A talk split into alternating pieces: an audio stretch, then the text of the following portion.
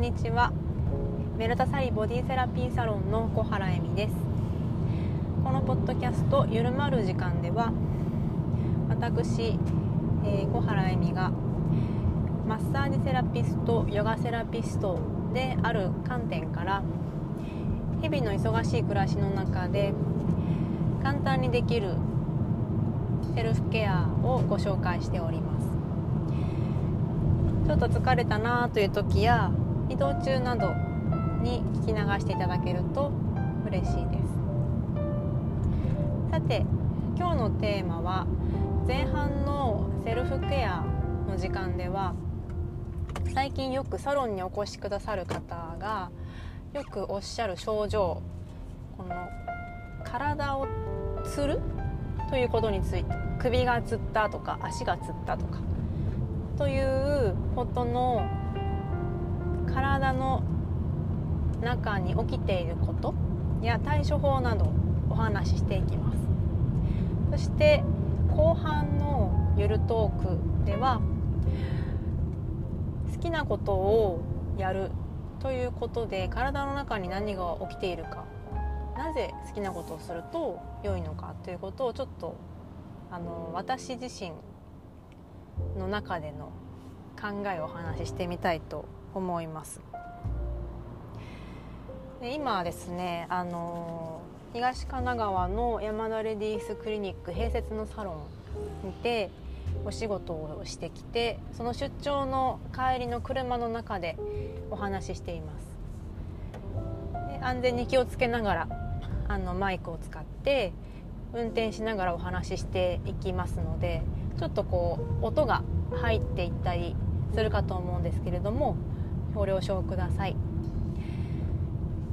ではゆるまる時間スタートします。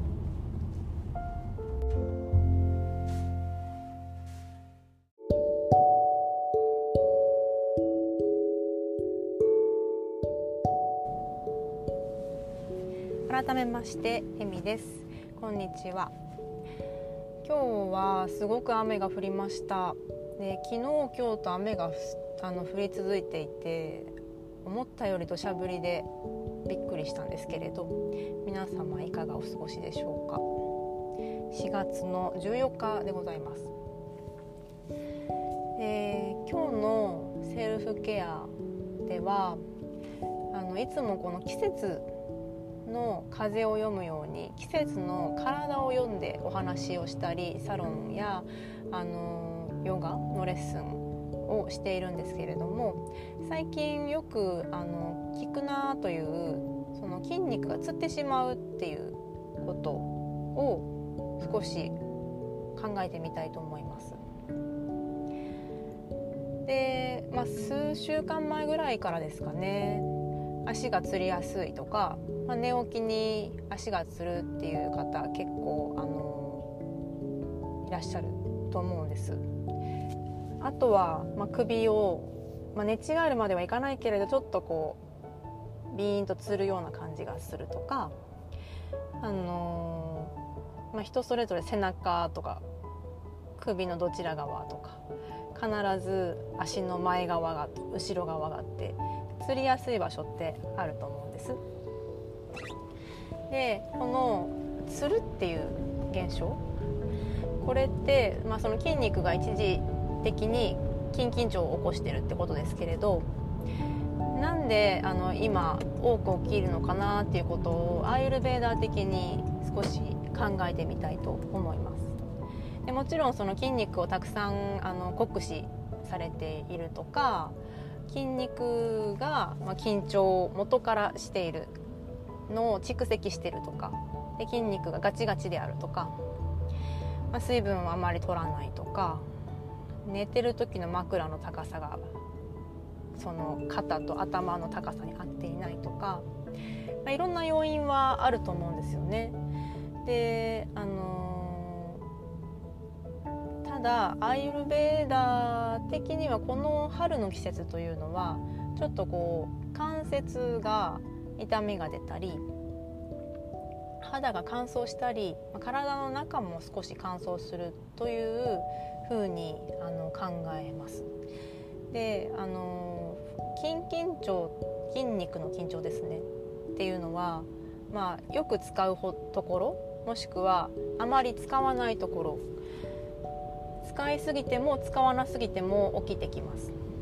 なので適度に動かすのが一番いいんですけれど、まあ、なかなかあのお仕事の時間があの長い方とか日頃の体の使い方が結構あのパターン化されてきたりしますよね例えば座るお仕事だったら8時間とかずっとトイレ休憩何回か挟む以外は同じ姿勢で座りっぱなしとか立ち仕事の方はずっと立ってきちんとピシッと立ったまま数時間とかあると思うんですよ。であの特定の場所をたくさん使うお仕事も例えば手をたくさん使うとか手首をたくさん使うとか肩をたくさん使うとかあのいらっしゃるでしょうし逆にあまり使わない方もいらっしゃるでしょうし子育て中は抱っこで重たいお子さん5キロとか8キロとかをずっと同じ手の形で抱っこし続けてその同じ筋肉をずっと負荷をかけ続けるとか、まあ、結構いろんなあのところで筋肉を緊張させるってありますよね。で、まあ、適度に動かしてほぐしていけるようなウォームアップとかクールダウンとかをして運動するみたいにああいう体を徐々に動かしてで筋肉を収縮身長伸ばしたり縮めたりしてでちゃんと最後にはストレッチまでしてっていうことってなかなか日常の動きでないので、まあ、大体いきなり使うわけです。でそうすると例えば背中とか肩とか腰この背中の上真ん中下首とか、まあ、ももまで大体私たち二足歩行をしている時点で重力に体を起立させているので筋肉は緊張ギュッとスイッチオンになります。でこれが、まあ、長年何十年も生きていくっていうことは長生きすればするほど使っていくのでその起立させる筋肉っていうのは、まあ、大体皆さん背中の縦に走ってる背骨のすぐそばにあるような筋肉はまあ、緊張筋緊張を起こしていることが多いです。子供の体ってふわふわで全然筋肉の緊張がないんですけどあのー、あれは常に、ま、ゴロゴロしたり走り回ったり動き回ったりいろんな体の動きをしているので腕ぐるぐる回したりいっぱい走ったり。あれで自然にほぐしてるんだなと。あの子供の動きを見ているとすごいなって思うわけです。で知らず知らずのうちに大人の私たちは手を振り回したり走手を振り回しながら走ったりしないですし あのなかなかそういう自由に体を使って日常のお仕事の時間を過ごすっていう方は、まあ、よほど例えばあのそういう体を動かすお仕事じゃない限りはなかなかなくなってきますよね。まあ、そのことをするためのパターン化した体の形になるわけですでそうなると筋肉が割とこういつも硬い状態なんですよね。でいつその筋肉がこう炎症を起こしてぎっくり腰とか、まあ、首がちょっと寝違えるみたいな痛みが出てもおかしくない状態なわけなのですがまあ、最近なんでじゃあこの季節的に多いのかってあの凝ってる人は年中凝ってるじゃないかというあの思うじゃないですか。でこのこの時期なぜかなっていうのはいくつかの要因があると思うんですけれどまずあの、まあ、普通に考えてアルベーダーとかを、まあ、ちょっと置いといて普通に考えて冬って体は結構寒くて肩に力入ったりしますよね。であの寒いところにお肉置いとくと冷えてしまうように寒い場所に住んでる方は筋肉も結構硬くなっていると思います。例えばなんか南国に行った時に体が温まって楽だはーって肩も力が抜けて胸が開いてあのゆるゆると動くような気持ちになるけれど寒い国に行ったら肩が上がっていっぱい着込んでこう肩が丸くなるような体勢になりますよね。であのこの時期は冬の冷えっていうのがまだちょっと体に残っています。で気候は暖かくなってくるのでもう体も暖かいような錯覚を起こすんですけれども、まあ、夏の終わりと一緒で後からその体にその熱が溜まったり冷えが溜まったりしてあの体の中でそれが影響を及ぼしますよね。なのであの意外と体例えば夏がすごく暑くて体がほてり出すのって夏の後半だったりすると思うんです。夏の一番頭ではないと思うんです。まあもちろんその暑さに体が慣れてなくてほってった感じがする人もいるかもしれないですけれど、まあ、そんな感じで今はですね冬の冷えが体に割と溜まっている。でまあだんだんだんだん気温が上がってきてもう数週間に東京はなるので冷えがだんだん抜けてきた手足があったかくなってきたなんて方も増えてきましたがつい数週間前までは気候があの気温が暖かくなっているのに手足は普段ポカポカな方でもだいぶ冷たい方が多かったですね。でそんな、まあ、体が冷えてたところからやっとちょっと温まり始めたという、まあ、東京はですけど今日この頃。で筋肉はまだ少し冷えた時に固まったままなんです。よっぽどマッサージとかあの何か体を動かすことをしてない限りは。でそこで、あの体がちょっとこう固まり気味筋肉が凝り固まり気味な時っていうのは筋肉の血流が悪いので周りの組織ともあの脂肪とか筋筋膜とか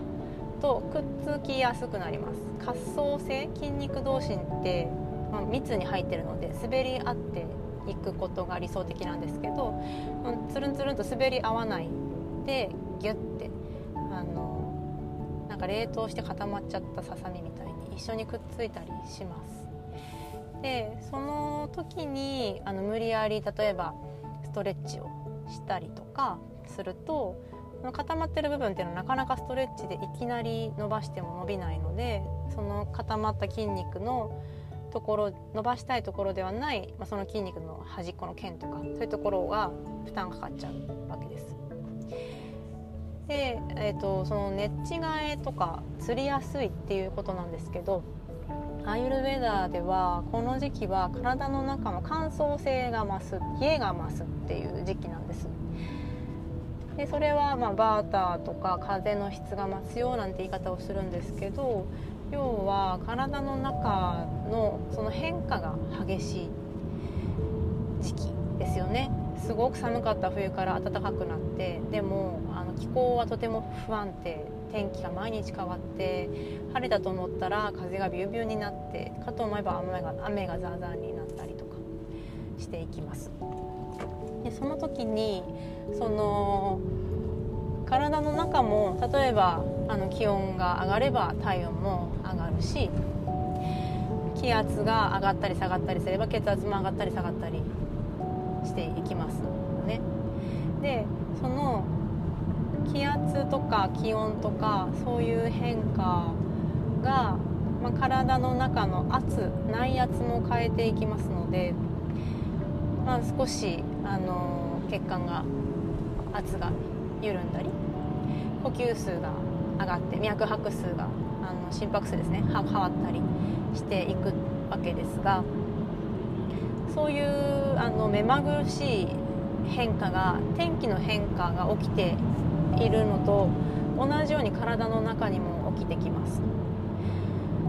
そうすると体の中はそのぐるぐると目まぐるしい変化を一生懸命調節しようとしてあのホメオスタシスって体の恒常性同じような状態を保とうとする力が私たちの体にはありますのでこう変化を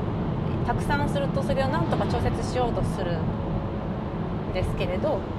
その体の中の変化が大きければ大きいほど気候の変化が大きければ大きい春はこの体の中も、まあ、風が風のように変化が大きくなる。でその時にアイルベダだと乾燥性とか冷えが増していくと言われてます。これはちなみにあの体質でもともとこういう風にちょっと乾燥肌とか関節にこわばりがありやすいとかそういう方もいるんですがそういう方はその風邪の体質なんて言われます。冷え性さんとかあの粉吹くぐらい肌が乾燥するとか冬場はもうクリーム塗ってもかゆかゆになってしまうとか。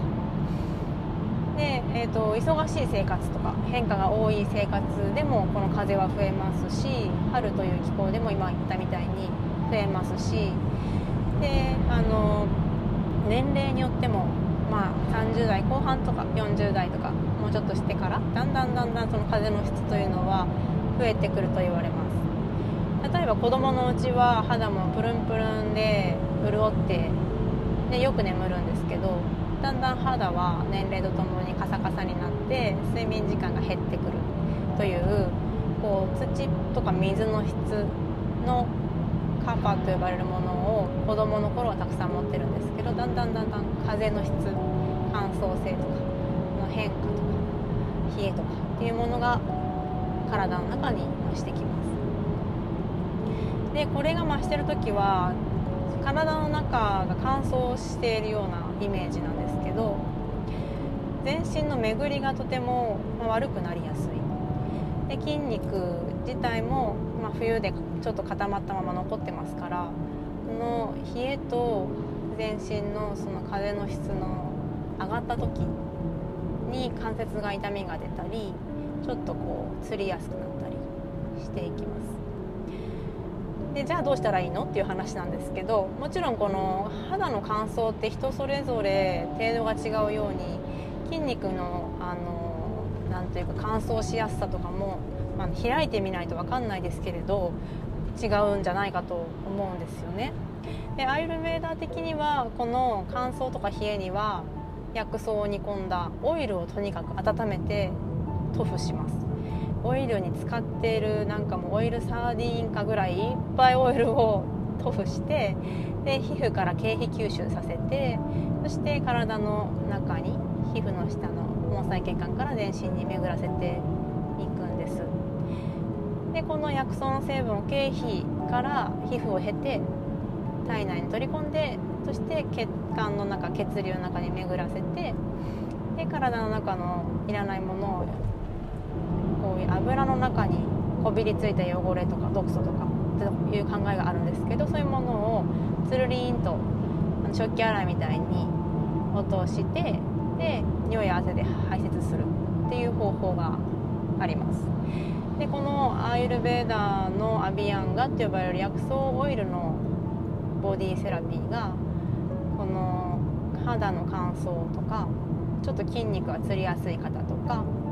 関節がこわばりやすい方とかあとはそのバタバタとすごく忙しくって気持ちがなんかこうバッタバタしてる時文字通り。そういう時やあのちょっと不安な感じがある時とか頭がすごく忙しくなっちゃってなんか止まれない時とかそういう時にオイルを塗布するというのはとてもあの良いですでもちろん筋肉自体硬くなってますのであのオイルを塗布していくっていうのもいいですしオイルを塗布しながら筋肉をピンポイントもしくはつながってる筋肉筋膜をあのアプローチしていく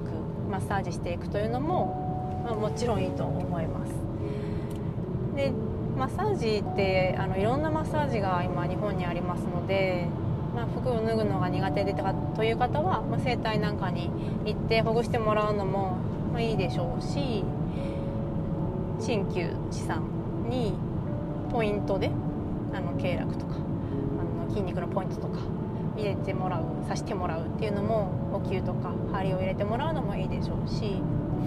あのー、タイマッサージとかで関節をあの緩めて関節の周りの巡りを良くしてもらいながら筋肉をストレッチでほぐしてもらうっていうのもいいでしょうしあとはリラックスするということも副交感神経を優位にして体の筋肉を緩め呼吸を深くし全身の巡りを良くしますのでこう自分が好きな方法で例えば温泉に行くとかエステに行ってお顔をきれいにしてもらうとかお顔もあのいっぱいツボもあるしお肌がきれいになるだけでも女性はすごく嬉しいのでリラックスするし元気になりますよね。幸せホルモンも出ると思います。でそういう皮膚を触ってもらうっていうことで幸せホルモン出るのでそういうものも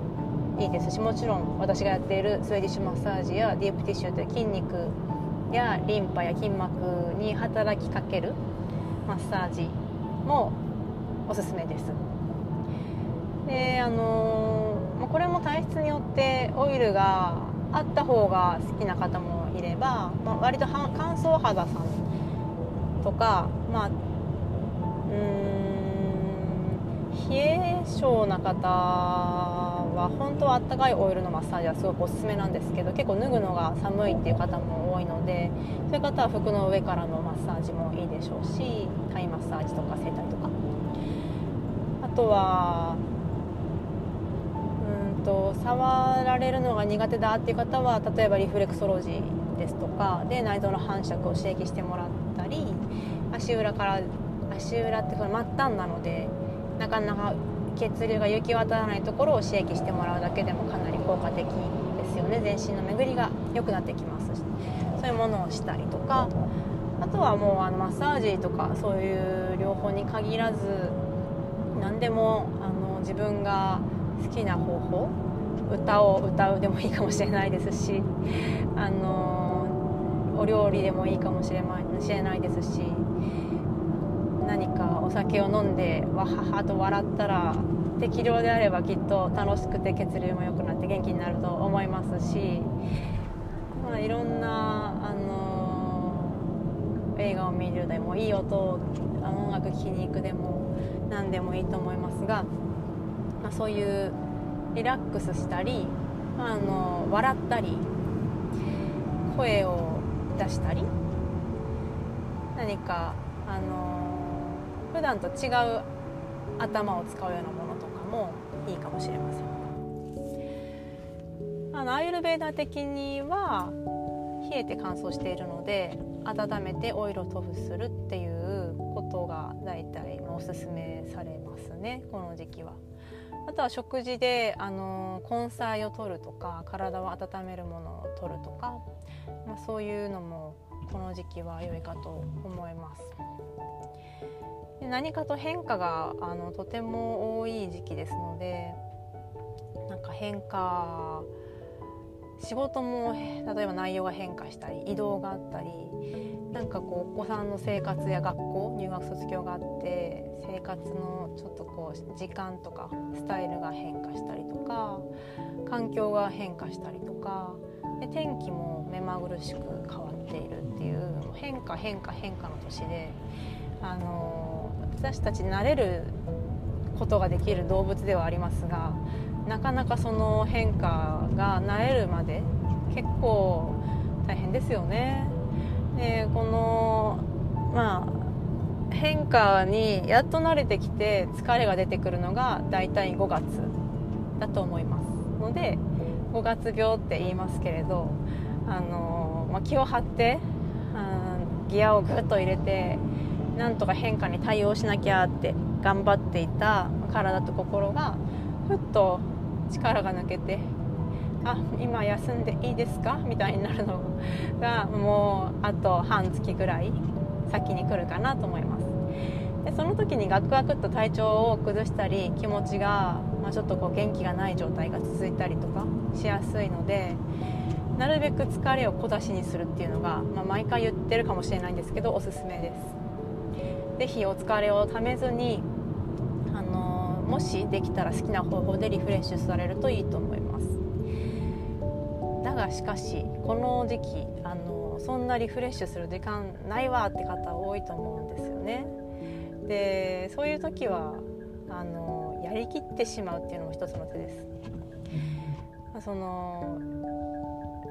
ただゆっくりすればいいってもんでもないんですよね。体をバランスさせるって。すごい忙しいから例えば土日の時間がある時に家でじっとしていましたっていうことでバランスされるものでもないんですよ。家でゆっくりしていてもあの体の巡りが良くなるとも限らないしやることが意外と家事がいっぱいあって気持ちが神経が鎮静しない時もよくあります。なんであの何、て言うんですかね休憩するっていうことが必ずしも体をバランスさせるのとイコールじゃないっていうこともあのよくありますよね。なのであのやっぱりこうお風呂に行くとかマッサージ受けるとか、まあ、ジムに行くとか登山するとか何かあの体とか五感を使ってあの実際動かれてみるといいんじゃないかなと思いますで動きすぎて忙しくってもう動けないって方は休みましょう仕事で例えばあの移動出張とかが多くてもう休みの日は何もしたくないっていう時はもう寝てください。寝るのが一番。であの寝るって言ってもなかなかその眠れなくなっちゃってる方もいると思うんですよねこの時期。そういう方はやっぱりその安眠するためのあのメラトニンというホルモンを出すために朝日を浴びる。とかあの足の親指を揉む。親指のあの爪の両サイドとか端っことかあの辺を親指全体を揉んでもいいですし揉むといいと思います。真ん中とか。あとはあの夜ブルーライトを目に入れるのをやめる。あと頭の中がもうすごい忙しくなっちゃって思考が止まんない時はあの頭のてっぺんに温かいごま油を塗る。これがですねあのもし太白ごま油があれば太白ごま油。なければもう茶色いごま油でも正直効果はあります。あのあんまりおハイルベーダーでおすすめしてないですけどでも茶色いごま油だったら皆さんお家にあると思うんですよ。あれをですね人肌ぐらいに温めてコットンに含ませてで頭頂頭のてっぺん耳と耳をつなるところにのせます。のまましばし、まあ、タオルかなんかであのくるくるっと落ちないようにしたり包帯ぐるぐるっとしたり何らかの方法で押さえながら普通に家事を進めます。ただこの時にスマホとかデジタルデバイスは除きます。目を使うのをやめます。であの、まあ、優しい日常の生活家事とかあの本読むぐらいだったら OK です。これピチュっていうケアなんですけどこれとっても効果的なので是非やってみてください。でお風呂でもあのできるので、まあ、ちょっとオイリーにはなっちゃうんですけどそのごま油をコットンをコップとか瓶に入れてお風呂に持ち込んで湯煎しながら入って温まってきたらそれを頭頂にポコンと置く。で頭皮が結構オイリーになるぐらいしっかりやって OK です。そうするとそのそわそわ感とかバタバタ感がスーッと不思議と落ち着いてきます。でお風呂から曲がる時シャンプーしてで出て体を冷やさないように髪の毛乾かしてですぐあの暖かい格好をしたり体を冷やさないようにお風お布団に入って寝ると良いと思います。はい。そんな感じであのこの時期は筋肉がつりやすいだけでなくそわそわとかバタバタっていう感じが止まらなくなったりお仕事でもやることが多すぎてもうどうしたらいいか分かんないみたいな頭の中のキャパオーバーみたいにもなりやすかったりしますので是非あのバランスを取るようなものをやるかやれない時はもう振り切る。あの引用語行だと「陰極まれば用となる」って言いますから、まあ、働き切るとか、あの疲れ切る体を使い切るとかあのやりきるとそれが例えば交感神経振り切ったら副交感神経に自然に触れていくので、まあ、そういうあの変化を走り切るっていうことも あのこの時期はいいかもしれません。でその後多分疲れが出るのでそうなったら自然に体休みますし自然に何かバランスさせることをちょっとやりたくなるかもしれないのでその時に必要になったらすればいいと思いますはいいかがでしたでしょうか？今日はセルフケアはその体が筋肉がつりやすいのは何でだろうっていうお話とその今起きているその風の質冷えや乾燥が増しますよっていうお話でした。でぜひあの頭にごま油を温かいのです。温かいのを乗っけるのこれやってみてください。騙されたと思って茶色いのしかなかったら漏れなく餃子になれますけれど。でもあの本当によく聞きます。頭が働きすぎてどうしようもない時とかぜひお試しください。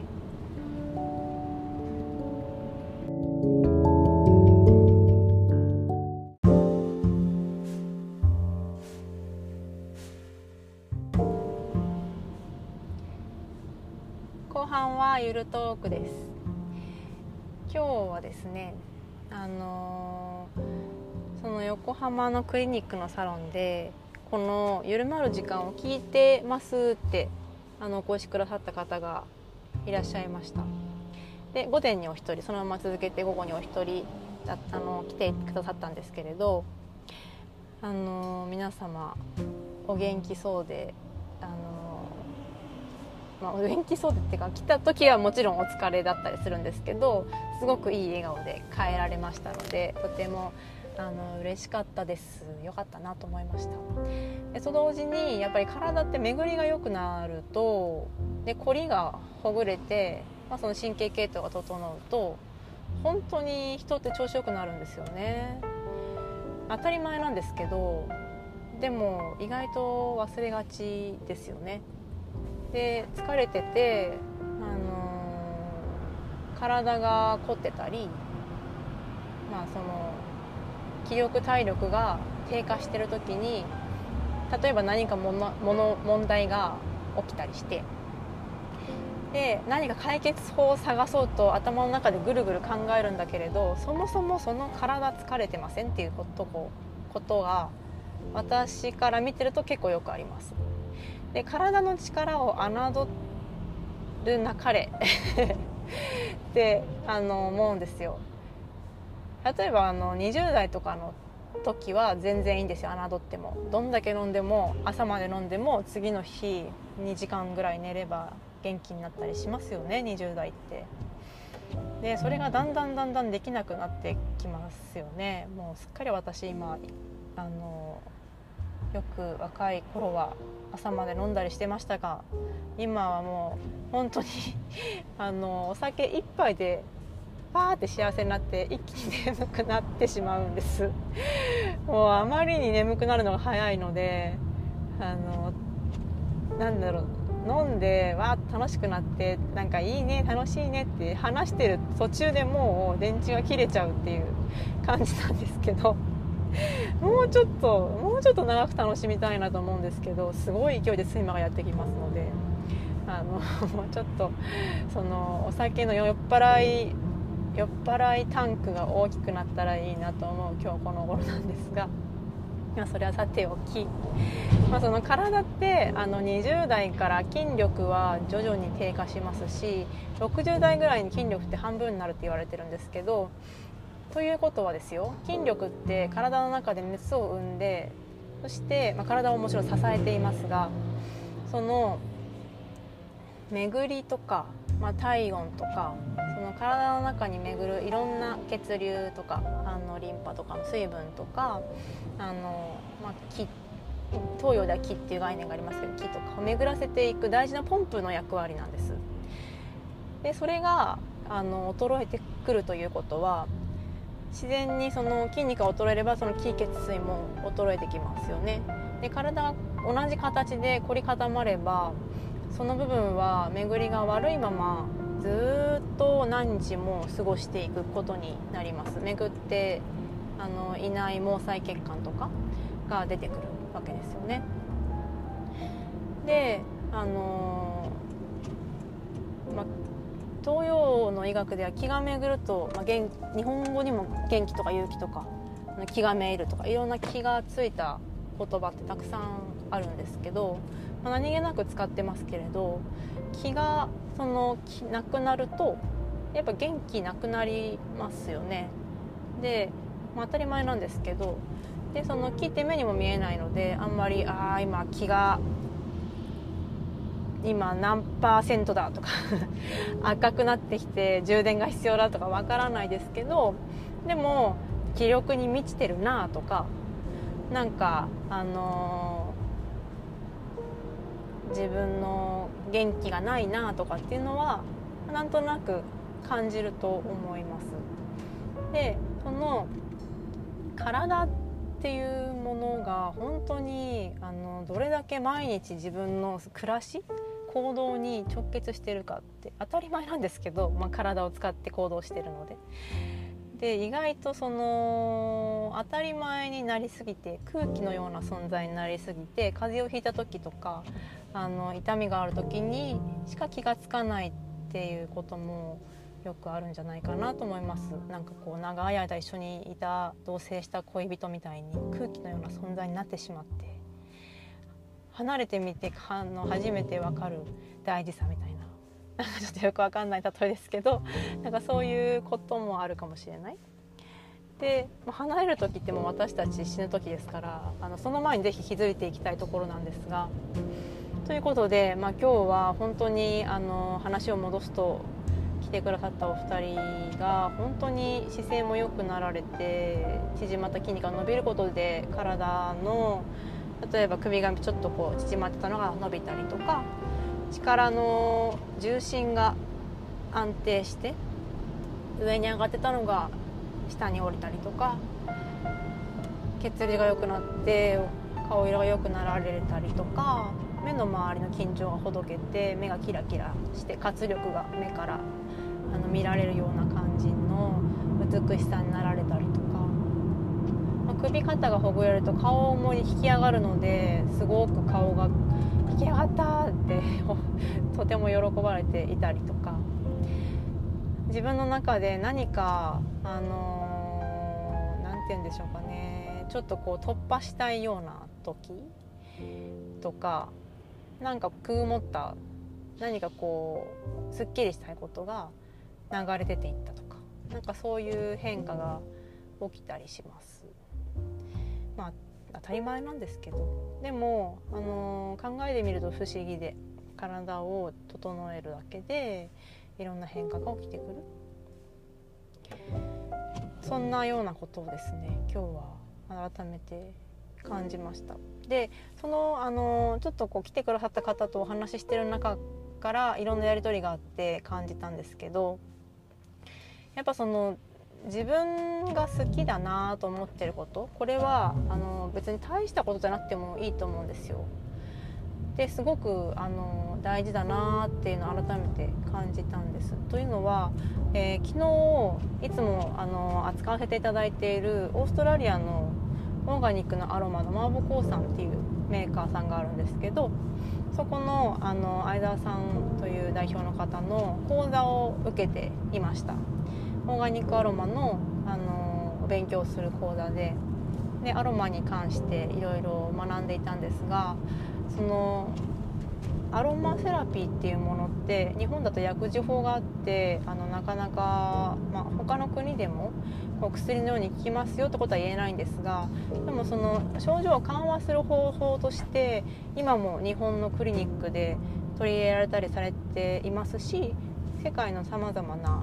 クリニックとか、まあ、そういう、うん、サロンとかであの取り入れられているそうなんです。例えば殺菌効果があるとかなのでウイルスとか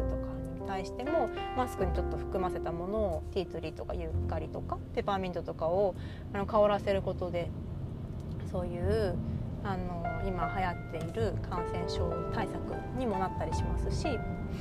あの皮膚病がある方とかそういう皮膚にティートリーがいいですよとか殺菌抗菌抗心筋作用がありますよとかでそういうのを勉強してたんですけれどそのアロマって植物からその抽出して香りをあの出した液体を小瓶に入れているものなんですけどエッセンシャルオイルっていう。でその、えー、精油と呼ばれるアロマオイルがそういうさまざまな例えばリラックス効果だったり安眠効果だったり筋肉の緊張をほぐす効果だったりっていう効果があったり、まあ、虫を避けるとかさまざまな抗菌とか植物が自分の体を守るために出すものっていうのがあるそうなんですよね。でそれがそのエッセンシャルオイルに凝縮されているんですけれどそのあのいろいろな薬理効果っていうのがまああの行きますよって言っちゃいけないけれど実際あるというエビデンスがある。でこのあのいろんな、まあ、その効果を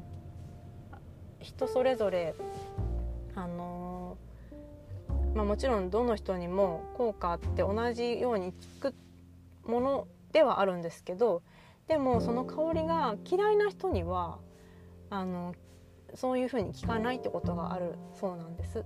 でこれはその、まあ、鼻から嗅ぐか実際皮膚に塗るかっていうのでまたちょっと違ってはくるんですけど鼻から嗅ぐものに対して関しては自分が好きではないとその効果は半減するみたいなんですよ。でこれこの間あの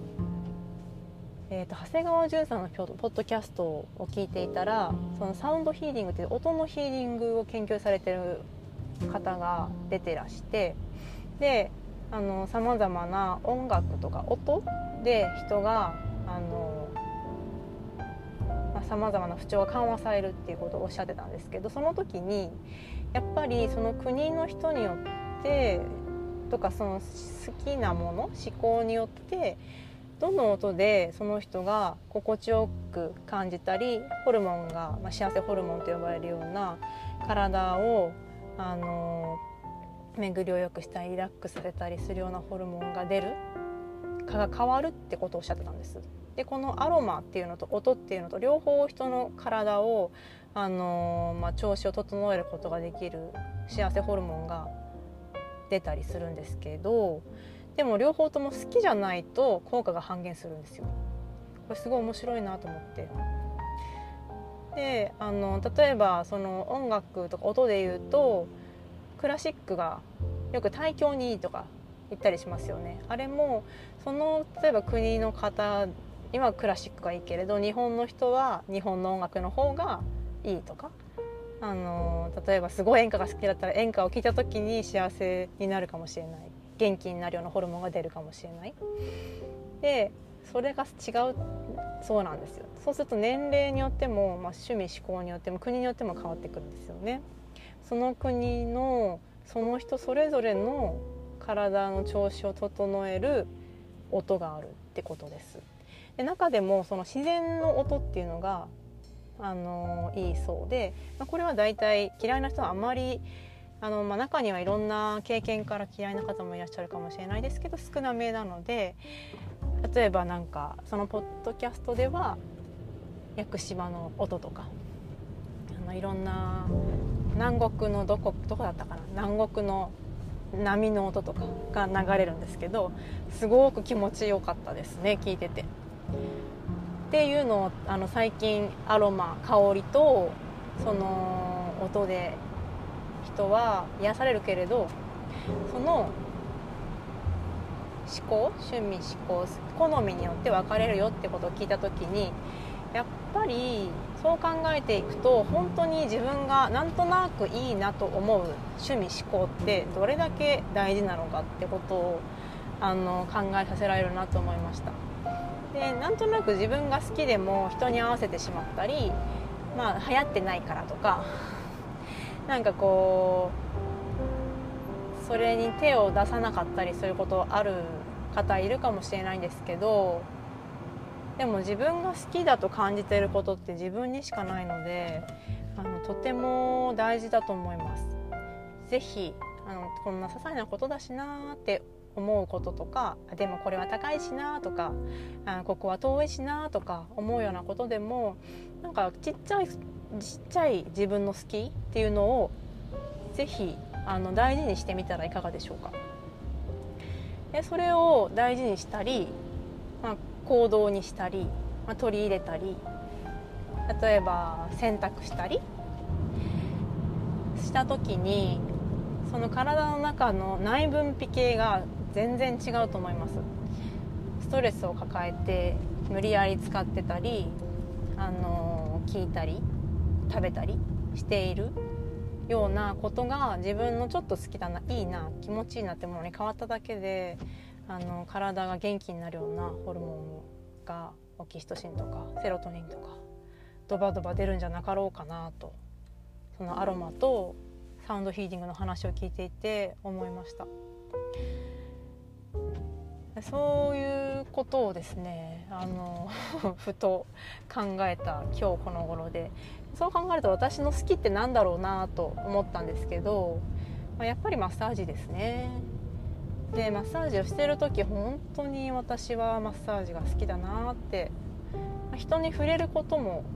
あのすごく気持ちがいいですしこれはですねあの最近ドライのマッサージもしていてもちろんそれもいいんですけどやっぱりオイルマッサージが私は好きだなと感じます。オイルでトゥルーンとこう肌に触れるってすごい気持ちいいですよね。で服の上から触れさせてもらうのもすごく気持ちいいんですけどオイルってなんかこうすごい魔法の液体な感じがしています。で特に私はそのマーボさんのマーボコーさんですね。のあのメディカルレベルとあの言われると、オーストラリアのドクターの方も監修されているあの薬理効果が高いオーガニックなるものを使っていますのでもちろんそれは薬みたいに効くとはあの歌えないんですけれどでも本当にその無農薬だったりあの ACO という第三者の厳しいオーストラリアのオーガニック認証機関の認証を取っているものを使わせていただいているのでもうオイルだけでも気持ちがいいんですよね。でそのあの気持ちがいいオイルを使いながらマッサージをさせていただくことであの余計気持ちがいいっていう 私もあの手からたくさん吸収をあのオイルとかアロマを吸収してすごく元気になるし、まあ、マッサージ自体することで私はあの多分幸せホルモンドドバドバ測ったら多分すごい出てると思うんですけどあの体ポカポカになったり気持ちもポカポカになったりします。あとはですねやっぱ食べることとかも好きなんですけど結構音も好きですね。であの30代後半ぐらいからあの苦手でなかなか踏み込めなかったクラシックの世界に足を踏み入れまして最近あのスピーカーをちょっとあのグレードアップさせたんです。でそんなにすごい詳しいわけではないんですけれど、まあ、なんとなく好きなあのクラシックの曲を聴いてます。なんかバッハとか。えっとバッハって誰でも知ってますよね。あのぐるぐるの髪の方。とかあとラフマニノフとか。ちょっとあのまだ初心者なので全然スラスラ名前出てこないんですけど。あのその辺の方を聞いております。もしあのこの方いいですよみたいな方いらしたら是非おすすめの曲とかあのぜひぜひ教えてください。あとはお風呂好きですね。あのいろんな入浴剤入れて入ってます。でそうヨガのレッスンで結構筋肉を使うのでマグネシウムを入れて私は入ります。でエプソムソルトってこれアイルベーダーでも結構あの言われたりするんですけど体を保湿しながら筋疲労を和らげてでデトックスさせてくれる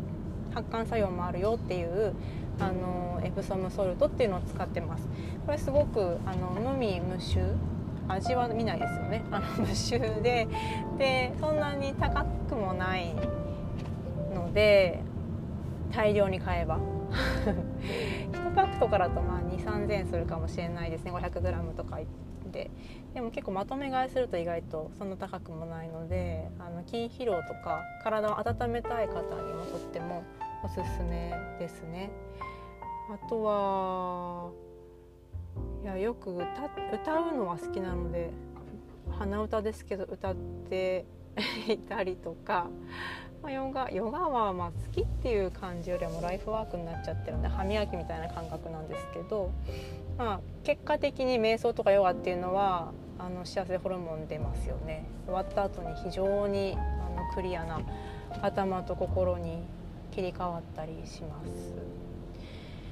あとはマッサージ受けるのとか私の場合はあとは旅ですね。旅に行きたくて仕方がない今日この頃です。毎年この時期バリに行ってるのであの携帯のスマホの写真機能がですね親切にも Facebook もですね去年のこの時期あなたはこれをしてましたみたいなのを出してくれるんですけどあのバリにいる写真とかタイにいる写真とかが出てきて非常に切ない。本当切ない。もう今行きたいのに行けないのか出さないでよって思う今日この頃です。そんな感じですかね。時々お酒も飲むしあケーキ食べてる時とかも幸せですね。あの一ノ井の自宅サロンの近くにすごく美味しいケーキ屋さんがあります。そういうところとかですかね。まあ、温泉入ったり高原の空気吸ったりなんか高原のテラスとかでビールとか飲みたいですね。ワインとか。そういう時に幸せホルモンが誰かあの気の置けない人と一緒にいたら本当に出るなと思いながらなかなかそれができず。あの今は、まあ、マッサージに通ったりマッサージをさせてもらったりすることであの元気を得てますかね。皆さんはどんなその元気元気になる方法があるでしょうかなんか気持ちがいいとかなんかこう終わった後すっきりするとかそういう感じがあれば多分幸せホルモン出てるんだろうなとか思いますお子さんと触れ合うっていうことでもその触れ合うってていうことで人って幸せホルモン出るんですよね。それすごい不思議な機能ですよね。だからあのお子さんを抱っこするとかぜひあの最近触れ合ってないなって方はお子さんに無理やり抱きついてみてください。嫌がられるかもしれないですけど。あのパートナーの方とか触れ合ってみたらいかがでしょうか。はい。今日のゆるトークは好きなことっていうのをあのすると体の中はどうなるかな。してみたらどうかなっていうお話でした。いかがでしたでしょうか？今日はあの東神奈川のクリニックサロンの帰り道で お届けいたしました。ちょっと途中いろいろ音が入ったかもしれませんけれどもあの最後までお聴きくださいましてありがとうございました。また、えー、お仕事の合間とか週1をちょっとしばらく当面は目標としてあのおりますが今月は結構サロンが混み合っておりますので、まあ、時間ができた時になってしまうかとは思いますけれどもまたアップしていきますのでよろしくお願いします。ではありがとうございました。